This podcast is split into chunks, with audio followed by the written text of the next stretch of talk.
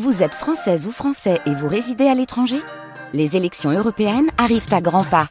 Rendez-vous le dimanche 9 juin pour élire les représentants français au Parlement européen. Ou le samedi 8 juin si vous résidez sur le continent américain ou dans les Caraïbes. Bon vote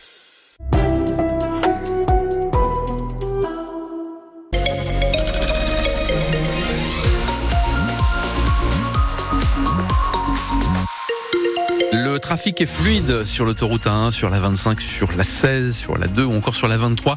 Ça roule bien ce matin. Pour l'instant, c'est sec sur les chaussées, mais ça pourrait bien changer, Pascal Thiebold. Le ciel va se couvrir aujourd'hui. La pluie se Ouh, va se généraliser pendant la nuit avec un ciel complètement bouché. Les températures ce matin euh, de 8 à 10 degrés, 10 à 12 cet après-midi. Vous êtes sûr de vous? Oui.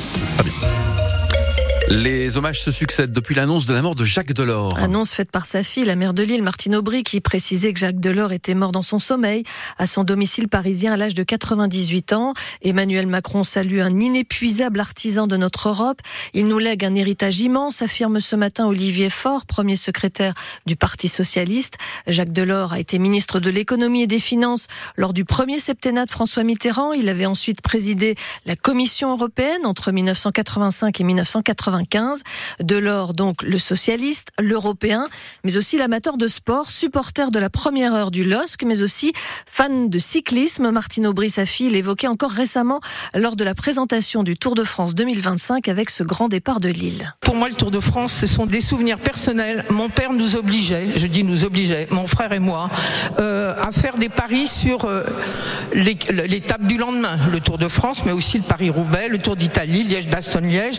Et je vous parle pas de mes dimanches gelés euh, à la Cipale de Vincennes. Là, c'était autre chose. C'est pas le, c'était sur le, cyclisme sur piste. Je vous vois dire déjà c'était euh, copie, etc. Non, c'était pas copie à l'époque. Faut pas exagérer quand même.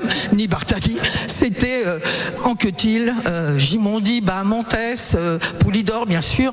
Et puis je ne peux pas oublier Janssen, Stablinski, évidemment. Voilà. Donc tout ça pour dire pour moi, c'est aussi pour moi à titre personnel. Je regarde encore le Tour de France chaque année avec mon père quand je suis à Paris auprès de lui parce qu'on ne peut pas parler lorsque c'est le tour. On est comme ça devant la télé à pédaler avec euh, voilà les coureurs.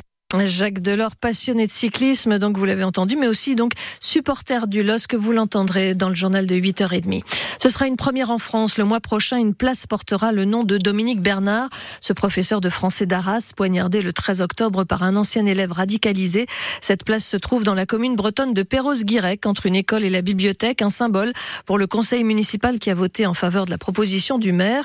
La commune accueille déjà une place Samuel Paty, autre enseignant mort sous les coups d'un radicalisé Deux personnes sont entendues par la gendarmerie après la découverte du corps d'un nourrisson dans un sac au Quénois. Il s'agit de locataires de l'immeuble. Selon le procureur de la République d'Avennes-sur-Elpe, le décès de l'enfant remonte à quelques jours, mais pour l'instant, impossible d'en connaître la cause. Des examens complémentaires sont prévus. Le corps avait été découvert par hasard par des pompiers venus sécuriser le bâtiment après un incendie dans un appartement mardi matin. Un adepte de la planche à voile a été piégé par la marée hier au large de Sangatte. Dans le Pas-de-Calais, les pompiers sont venus à son secours. Le véliplanchiste a été récupéré sain et sauf à l'aide d'un bateau de sauvetage. France Bleu Nord, 8h03 minutes. Si vous regardez une carte de France, tirez une ligne entre Lille et Toulouse. Tout ce qui se trouve à droite de cette ligne, donc à l'est, est en rouge. C'est la carte de l'épidémie de grippe. Les Hauts-de-France en font partie, tout comme le Grand Est et l'île de France. Les autres régions, donc à l'ouest, sont en phase dite pré-épidémique.